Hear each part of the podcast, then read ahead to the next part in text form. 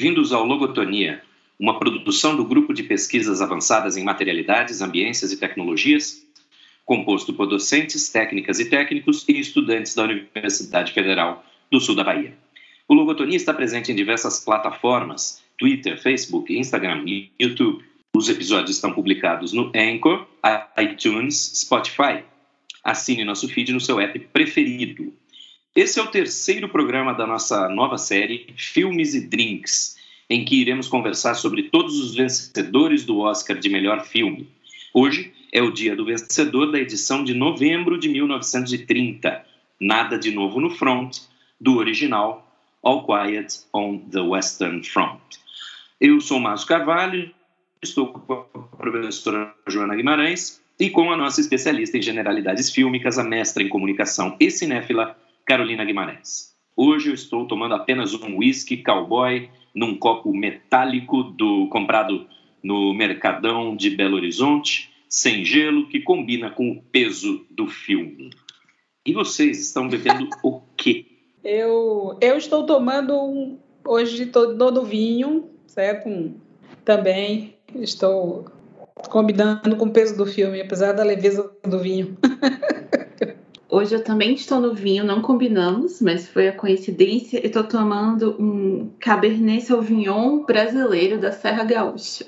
Aí eu esqueci de colocar, o meu é um Cabernet Sauvignon da casa é, Concheitoro, chileno, certo?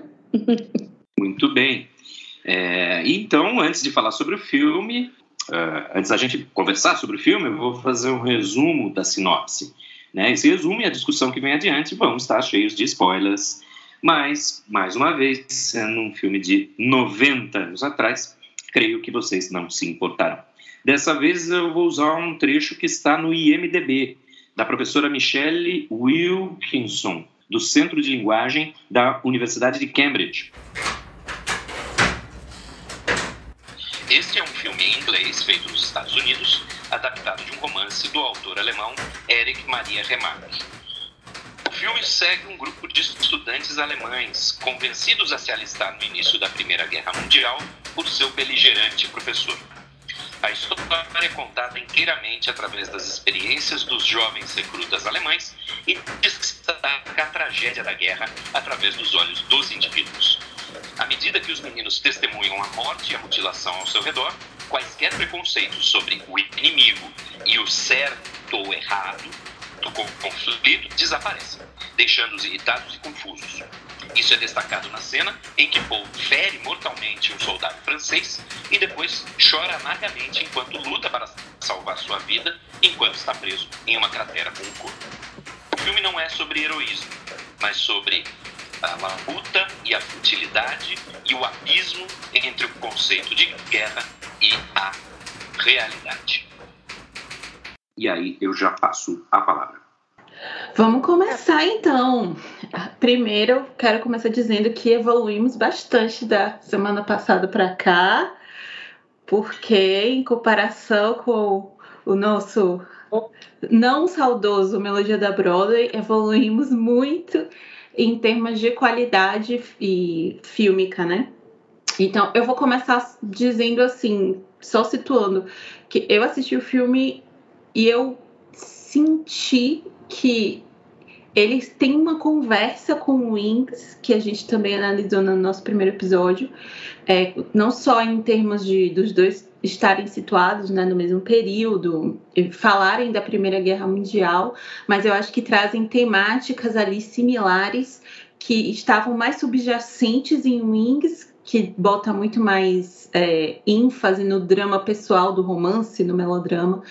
E, na verdade, de novo no front, não. É um filme claramente anti-guerra, que o discurso dele não deixa margem para nenhuma ambiguidade a respeito do posicionamento né, pacifista que ele tem. E também achei bastante interessante que a gente está nessa jornada e esses dois filmes, em pouco tempo, ganharam o Oscar tratando de temáticas parecidas. Acho que demonstra também que era um assunto ainda muito premente, né? É, naquela época. Era um assunto que gerava muito debate e que ainda era é, uma espécie de, de, questão e de trauma é, tanto nos Estados Unidos quanto na Europa. Então, vou começar essas palavras e dando parabéns, porque o filme é massa. Tá bem, eu achei a mesma coisa, assim, o filme muito, eu gostei muito do filme, apesar de eu não gostar, particularmente eu não gosto de filme de guerra, mas mesmo as cenas aquelas que pareciam exageradamente penosas, né, aquelas cenas que eles estão no, no, nas, nas, trincheiras e com todo aquele. E de, demora um tempo relativamente longo com aquele tiroteio, aquelas. Aquelas é, troca de tiros, enfim.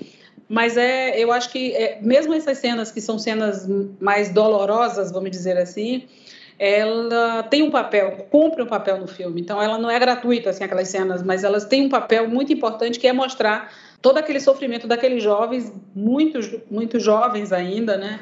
Que, é, que é, traz um estão ali lutando, é, se matando, do outro lado também muitos jovens, então. E a grande pergunta é para quê? O que, que é? O que, que significa isso? Por que, que nós estamos aqui? Quem é, afinal de contas, que decide o que, que, é, que como começa uma guerra? Aquela, aquela aquele diálogo também que coloca assim, quem é que começa a guerra, né? Alguém ofendeu alguém? Como, né, que o país ofendeu o outro? O que, que é isso, né? Então, essa é, uma, é um diálogo que mostra claramente assim, qual é a função daquilo, né? O que que as pessoas porque que chegaram àquele ponto, né? Essa cena que o Márcio falou do início ali quando o, o soldado alemão, né, o, o está com o francês, que ele, ele atinge o francês e, e, o francês fica no mesmo, na mesma trincheira que ele, ele fica ali dando água e meio que colocando. Quando ele diz assim: se não fosse a guerra, nós poderíamos ser irmãos.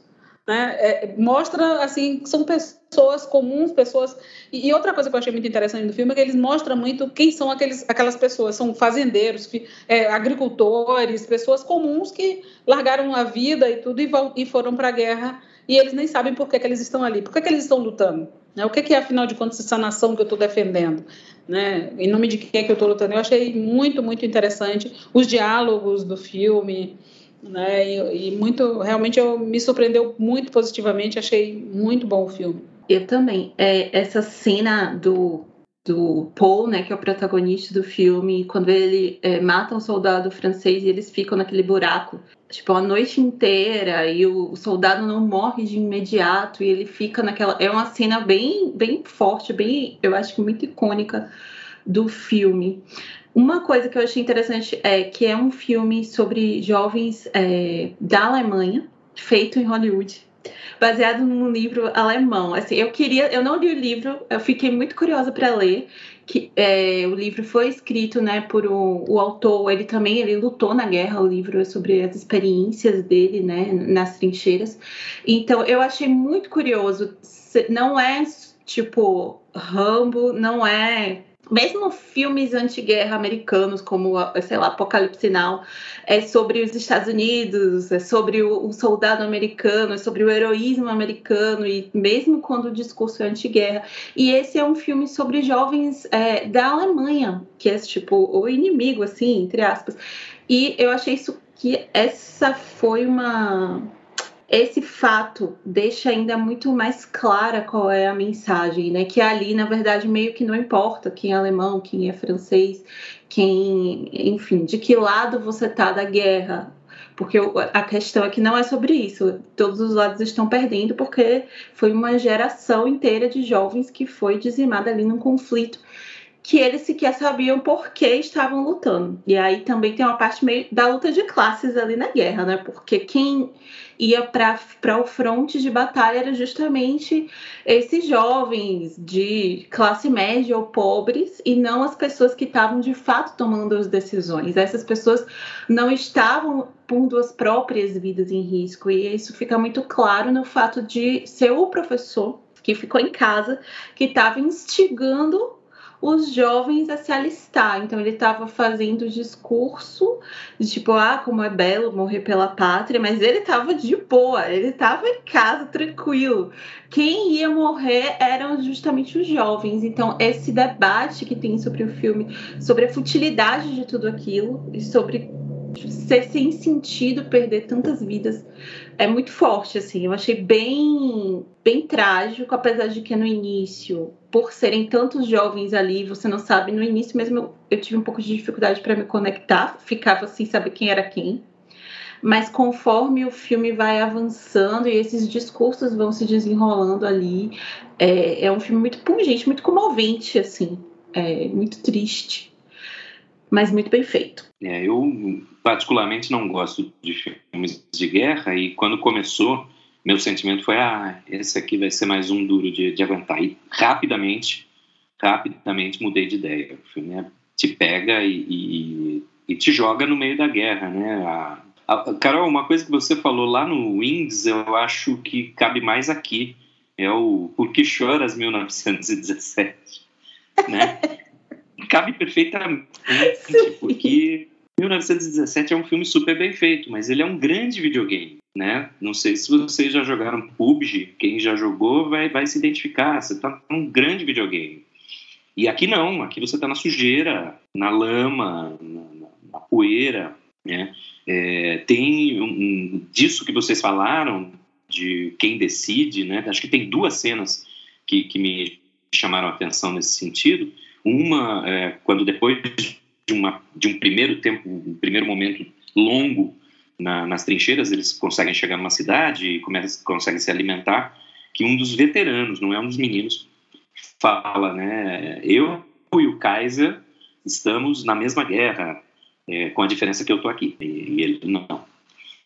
E, e, depois de três anos que o povo já está na linha de frente, que ele volta para a cidadezinha dele, é, que ele encontra lá os mais velhos, e os mais velhos completamente iludidos sobre o que é a guerra.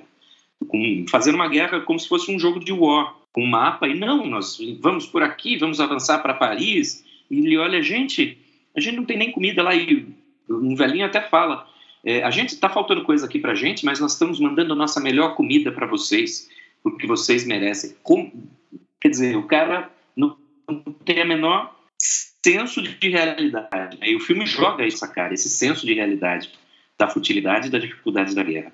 E é, uma outra coisa que eu queria aí, é, depois que Carol comentasse, é que ela, é, como é que funciona esse código que foi colocado, implantado em Hollywood, que vai dizer o que pode e o que não pode aparecer na tela, porque alguns comentários que eu vi também dizem que por ser um filme pré-código, ele é muito mais violento do que filmes que vêm depois, mesmo filmes de guerra. Me chama a atenção uma das cenas em que uh, nas trincheiras os, os, soldados inimigos estão avançando sobre os alemães portanto avançando sobre em direção à, à câmera a nossa visão subjetiva, e um soldado se agarra ao arame farpado bem na nossa frente, explode uma bomba, e quando a poeira baixa, estão só os braços dele presos no arame farpado. O corpo foi embora. É, realmente, eu, eu fiquei assim, poxa, 1930, uma cena dessas, deve ter chocado bastante. Né? É, só para comentar Primeiro, sobre o código, para não esquecer.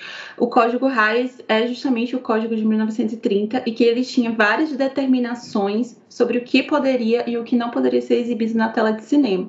Então, era um, era um código conservador que tinha muito a ver com o espírito é, que existia um conservadorismo nessa época também, com a questão de que prohibition também, que você não podia beber, e é um tempo também de origem do crime organizado e da máfia por causa disso.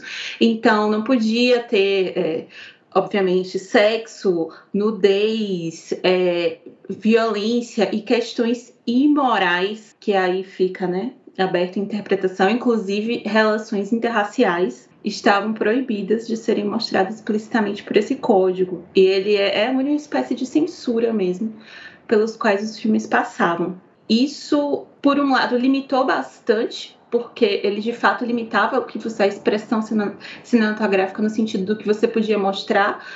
E mas por outro lado também tem vários exemplos que eu acho que a gente vai ao longo aqui dessa série vai poder ver de como é, os artistas driblavam esse código, sugerindo coisas que eles não podiam mostrar explicitamente. É, nesse filme, realmente, aquela cena das mãos soltas, na, na, agarrada na cerca de arame farpado na trincheira, uma cena muito forte. É, como o Wings também tinha cenas que eram fortes para é, de, de, de, sangue, de, da tragédia e do horror da guerra mesmo. E depois do código, a gente vai continuar vendo alusões, muito mais alusões à violência, alusões à sexualidade, do que mostrar de uma forma mais direta Mas depois eu comento o resto. Bom, eu queria é, comentar duas coisas. A primeira coisa é, é as questões do filme, assim, as mensagens, enfim. É, uma cena também que é muito interessante é aquela cena das mulheres, aquelas as, as mulheres que aparecem no filme, aquelas três mulheres que eles estão nadando e elas aparecem ali que elas, né, eles começam a meio que, né, na guerra ali, ver três mulheres passando e, e eles é, acenam com a comida para elas, né? Ela, quando vê a comida, elas se, se interessam, quer dizer, mostra também o que era a vida das pessoas que estavam ali envolvidas, que não diretamente na guerra, lutando como soldados, mas que estavam sendo afetados por, pela guerra, da, da questão da, da, fome mesmo, né? Da, da falta de comida ali, que era muito mais importante ali a comida naquele momento para a vida delas era, era o que, que, contava, né? É, era, e aquela cena também é uma cena que mostra muito do que era a guerra, para além da questão da violência mesmo, de matança e tudo mais, mas também essa coisa da, das pessoas, de uma maneira geral, que estavam envolvidas ali no, nas proximidades dos campos de batalha, né? E outro aspecto que eu acho muito interessante do filme é, é a questão técnica. Quer dizer, a, a, a montagem daquele filme, sem, Quer dizer, ali eram todo um monte de figurantes, de pessoas que participavam ali do filme, muito bem feitas, muito bem feitas. Aquelas cenas das trincheiras muito bem feitas. Né? As trincheiras, as próprias trincheiras ali, quer dizer, aquela, quando, quando aqueles soldados franceses avançam nas trincheiras onde estão os, os alemães, quer dizer, aquela cena é uma cena muito bem feita, muito, assim, não deixa nada a dever uma cena hoje com toda a tecnologia que a gente tem, né? Então, eu, eu achei muito bom também essa, esse aspecto técnico do filme eu, eu fiquei muito impressionada assim com, com essa, essa questão técnica. Concordo total. Inclusive, esse filme também ganhou o Oscar de melhor direção. E ele tem uma direção muito precisa. Retomando a piada do Porquê Choras 1917, que também foi um filme bastante falado e que tinha o, o interesse do plano sequência, mas 1917, apesar de ser uma tem ali uma pirotecnia técnica que é interessante de se ver, mas não tem a profundidade emocional que este tem. Eu acho que 1917 ficava muito mais no ah, meu Deus, é um plano sequência. Olha o que eu tô fazendo com o plano sequência. Você já viu esse plano sequência? Como é legal um plano sequência? Muito mais do que o humano e trazer o personagem e trazer o questionamento, enfim. Do que esse Nada de Novo no Front, ele não é pouco competente tecnicamente, muito pelo contrário, ele é muito expressivo, ele tem alguns planos que são espetaculares. Por, por exemplo, ele já começa, você está dentro da, dentro da casa de alguém ou dentro de um bar, e aí abre a porta e aí você é transportado para um desfile de soldados. Isso é muito bem feito. E isso é um movimento de câmera, não, não tem plano sequência por ser, mas tem movimentos de câmera muito interessante. Você já sai ali e você é jogado dentro daquela realidade. E depois de acompanhar essa parada de soldados, a câmera de volta te leva de volta para dentro, onde você chega na sala de aula para ver o professor com os jovens que serão aqueles soldados daqui a pouco. Isso é muito bem feito, muito inteligente. E ao mesmo tempo ele retoma essa, essa linguagem de você está sempre observando por, através de porta, através de janela. Tem uma cena plano belíssimo, que você tá através de uma janela, então você tem a moldura da janela, que ela emoldura por trás dela um trem e que tá passando bem por baixo assim de você e atrás uma cidade e tá tudo visível. Então, isso se chama profundidade de campo. Ele faz uso da profundidade de campo, que é você ver tudo focado, tanto o que está mais próximo, digamos assim, a ilusão de proximidade que tem da tela, que é o que está mais embaixo, quanto o que está lá no fundo, você enxerga tudo. E isso não é uma coisa fácil de fazer, e é um, um truque, digamos assim, de câmera que é muito expressivo. Então, ele faz questão de mostrar para você tudo, tudo. E aí começa o bombardeio e você vê aquilo lá longe, você vê o trem passando, e essa sensação que dá de você estar tá mais ou menos espiando, mais ou menos olhando. É como se ele te convidasse a ver, olha isso. E é muito inteligente a forma que ele faz, e ele não faz isso em detrimento da profundidade da história. Ao mesmo tempo que você fica pausa, pausa eu mesmo tinha algumas cenas que eu queria pausar para ficar assim, eu olha como tá bonito esse plano, mas ao mesmo tempo você quer continuar porque você quer ver o desenrolar e ali existe uma realmente um cuidado na profundidade emocional, no cuidado com os personagens, apesar de que aí eu vou pausar para a gente retomar esse assunto depois. Eu acho que podia ser um pouquinho melhor. Depois vou dar, vou dar minha crítica.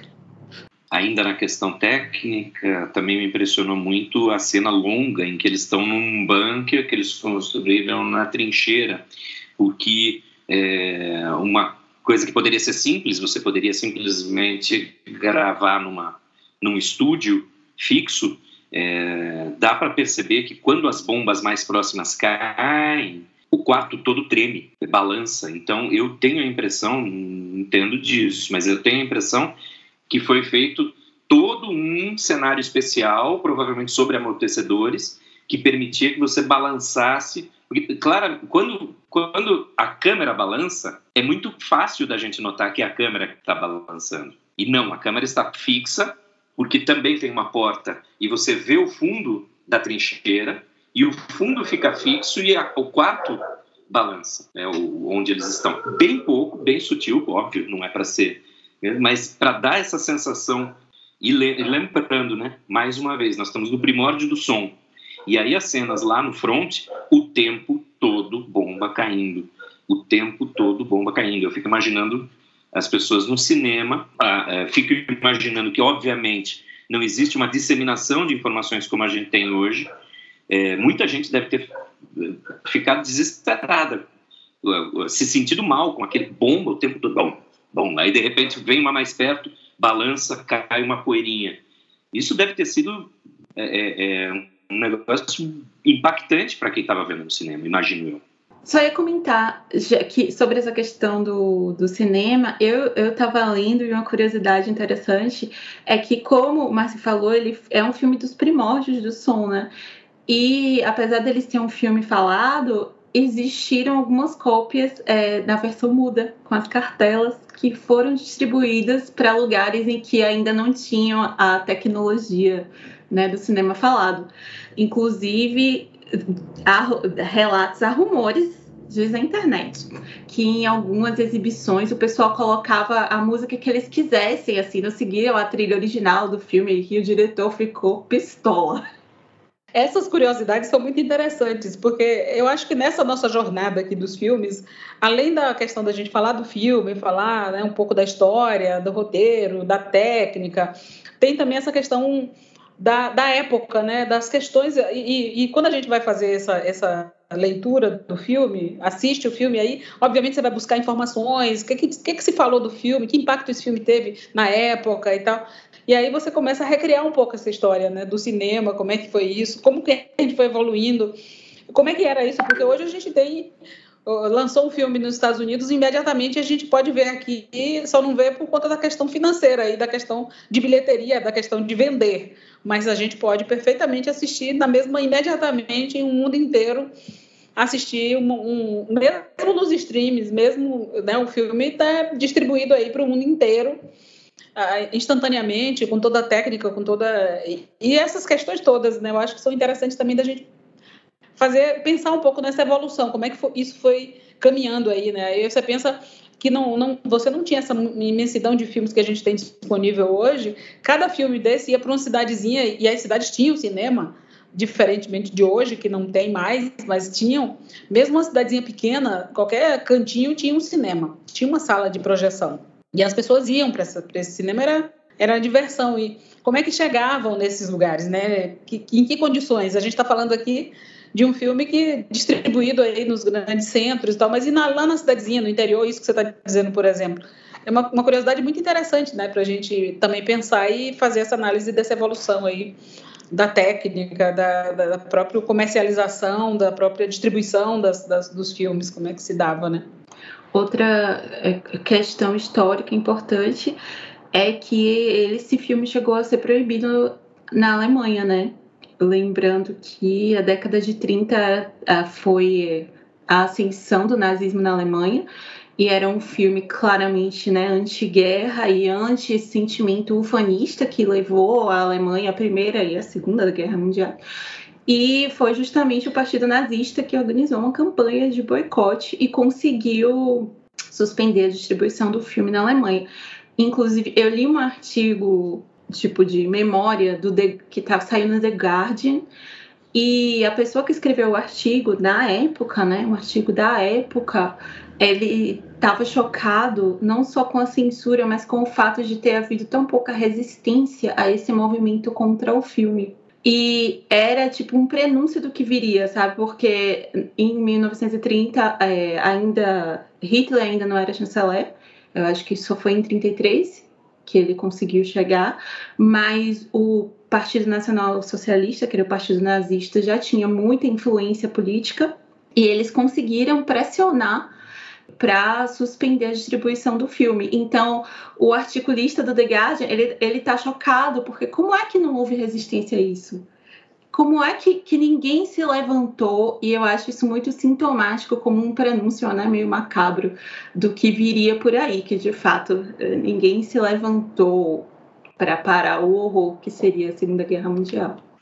E nós, nesse momento, estamos gravando exatamente enquanto a Rússia está invadindo a Ucrânia.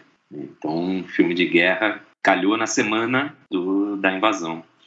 Carol, você ia comentar alguma coisa agora a respeito. Ah, perdão, para complementar só isso, é, isso que você falou.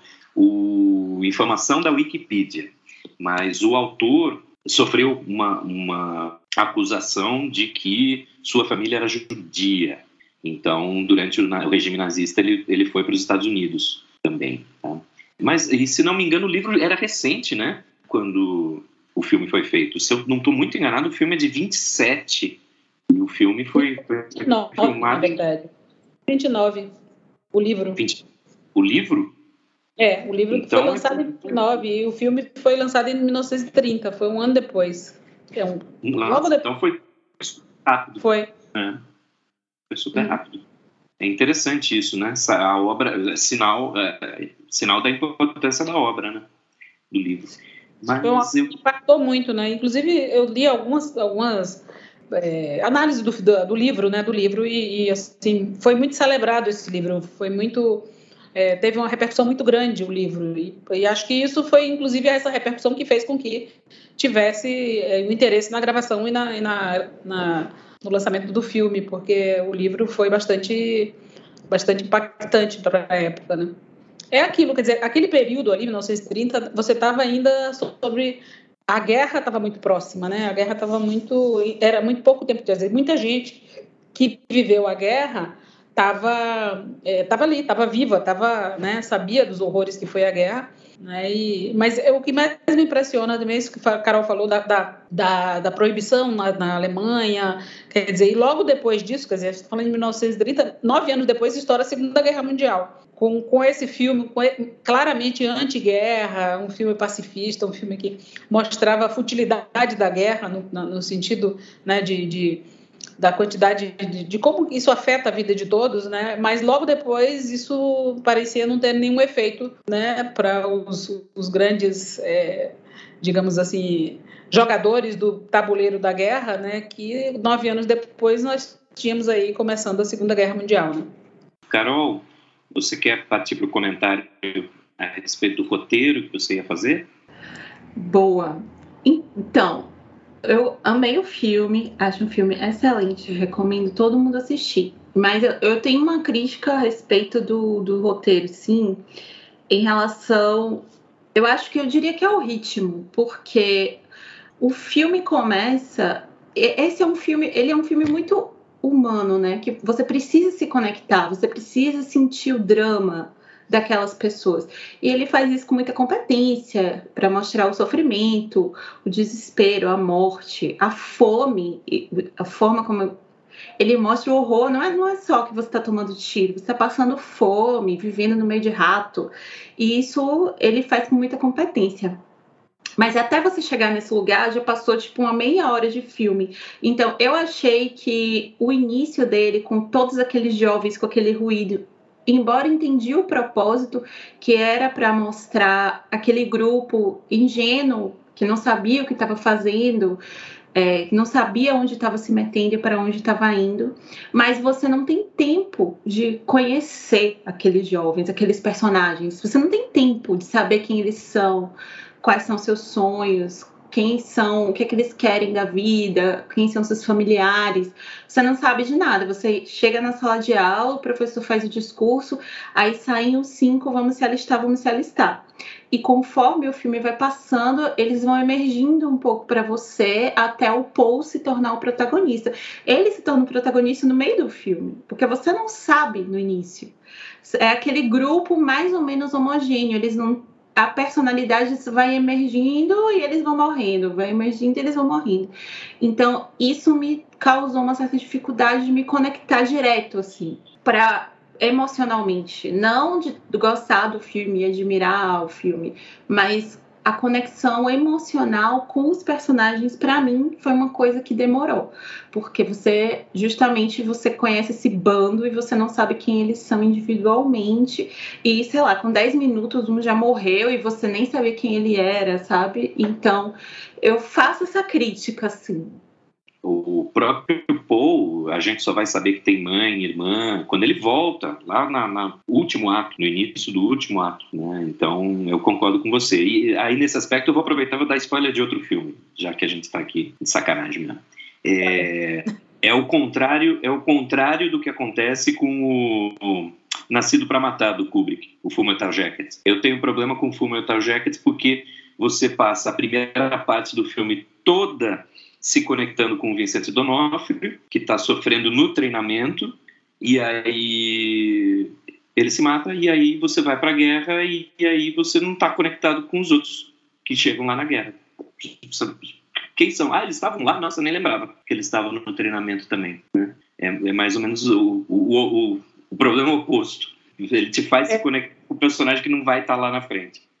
É, exato. Quer dizer, é, assim, os jovens ali, você meio que no início você não tem ninguém ali que seja assim, esse é a, essa pessoa é, é, o cara que é o protagonista. Mesmo o Paul, a gente só vai se dar conta de que ele é protagonista bem lá na frente, né? Assim, quer dizer, ele, ele vai representar tanto que e ele representa porque ele volta para a cidade, ele volta para a família, vê a, a cidade, aquele período que ele fica na cidade ali, aquele pouco tempo que ele retorna, né, para casa para ver a mãe e ver o sofrimento, ver como as pessoas ali estão alheias ao que é o horror da guerra, por exemplo, né? Então a gente começa, ele vira um protagonista praticamente já próximo ao final do filme, né? Que ele de fato você identifica ele assim, esse é o cara é, é o que representa. Na verdade, é o protagonista, sim, na verdade, porque todos são ali. Ele, ele, representa aquele conjunto e a vida daqueles jovens. Então, ele foi um que foi pensado ali para dizer: é, são esses jovens aqui, que tem pai, tem mãe, que tão, são de uma cidadezinha ali, em que as pessoas estão olhando ele como se fosse um herói né? Enfim, tanto que no, no, na, no, no, restaurante, aquele no bar, no café, sei lá, que ele que ele tá com o pai e os amigos e, e eles estão com aquela mapa ali na mesa, o pai queria que ele fosse vestido de uniforme para mostrar para todo mundo o orgulho do filho na guerra, né? Completamente alheio ao que é o horror que o filho passava na guerra. Né? Então ele é assim pensado ali do, dos dos jovens, o que é natural até para mostrar, obviamente não é mostrar o, a, cada um deles individualmente, mas mostrar ele como símbolo daqueles jovens que foram para a guerra. E outra coisa também que é interessante é, é, é, ele voltar ao professor, né, que, que fez com que ele se alistasse e chegar lá e o, o, professor continua fazendo a mesma coisa com jovens mais jovens ainda do que eles, né, mais, mais meninos ainda, porque os jovens mais velhos já estavam todos mortos, na verdade, né. E aí ele começa a buscar jovens mais jovens. Exatamente. É, Paul, na verdade, ele é um protagonista, tipo, assim, acidental, entre aspas, né? Porque num filme nada é acidental. Mas é meio que porque ele fica vivo ali até certo ponto, ele acaba se tornando protagonista. Então é, o caminho é mais ou menos assim. Tanto que, se você parar para pensar, até certo ponto do filme é quase uma crônica, né? São crônicas da guerra. Então, não é. Você não acompanha a história de uma pessoa como geralmente se tem. É, é um grupo e ali você vai pegando tipo flashes e episódios da vida das vidas. Eu acho que isso o que representa muito isso é a história da bota, né?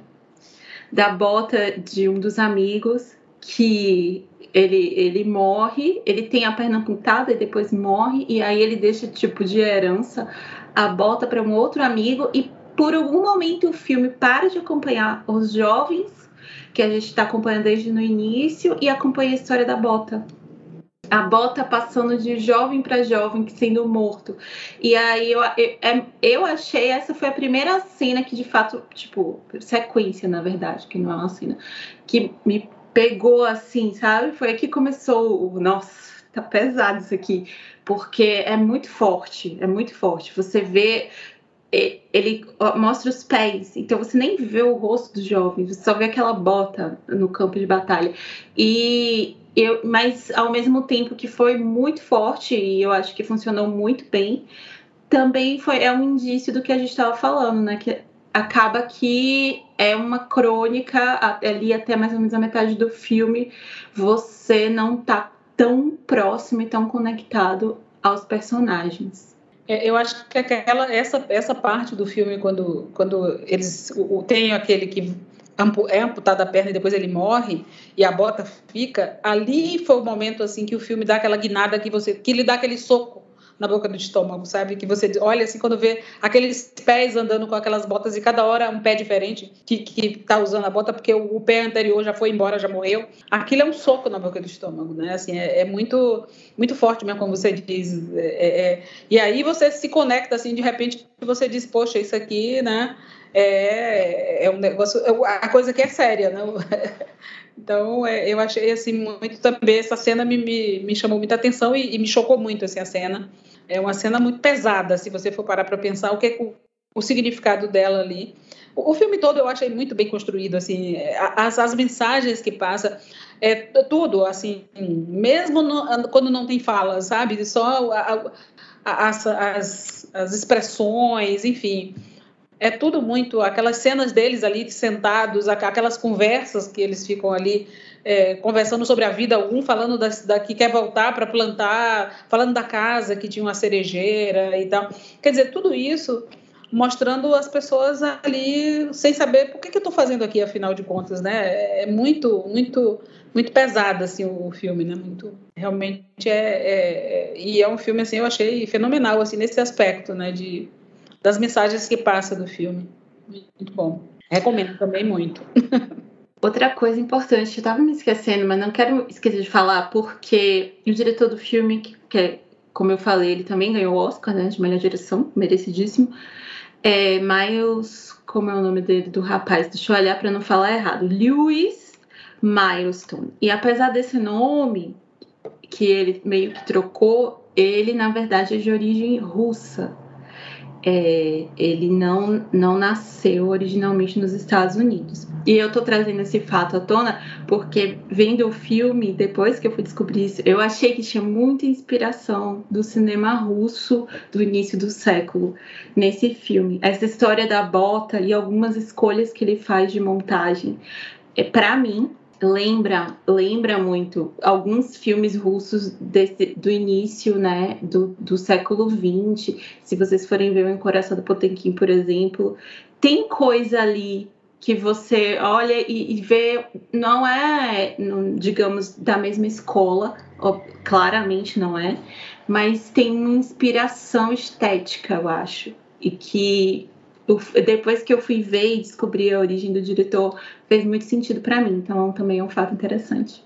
Muito bem, com essas falas da, do que o filme trata e essa última intervenção de Carol, eu queria terminar minha participação nesse episódio de hoje trazendo também é, mais uma vez um trecho da Variety, dessa vez também em 1930 também no calor do momento, mas dessa vez é, com, com, uma recomendação interessante. É, lembrando que naquela, naquele momento não existia ONU, era a Liga das Nações. Então diz a Variety, é, num texto é, não creditado. A Liga das Nações não poderia fazer melhor investimento do que pegar o filme original reproduzi-lo em todas as línguas para todas as nações, a ser exibido todos os anos, até que a palavra guerra seja retirada dos dicionários. Acho que isso mostra o clima com que o filme foi recebido no momento. E, e se vocês não tiverem mais adendos, acho que nós podemos nos despedir de quem tem nos aguentado nessa série. É, semana que vem nós vamos para o primeiro Faroeste, que venceu o Oscar de melhor filme, Marrom. Um abraço a todo mundo. Tchau, pessoal. Obrigada. Sigam com a gente. É, sigam a gente, sigam a gente.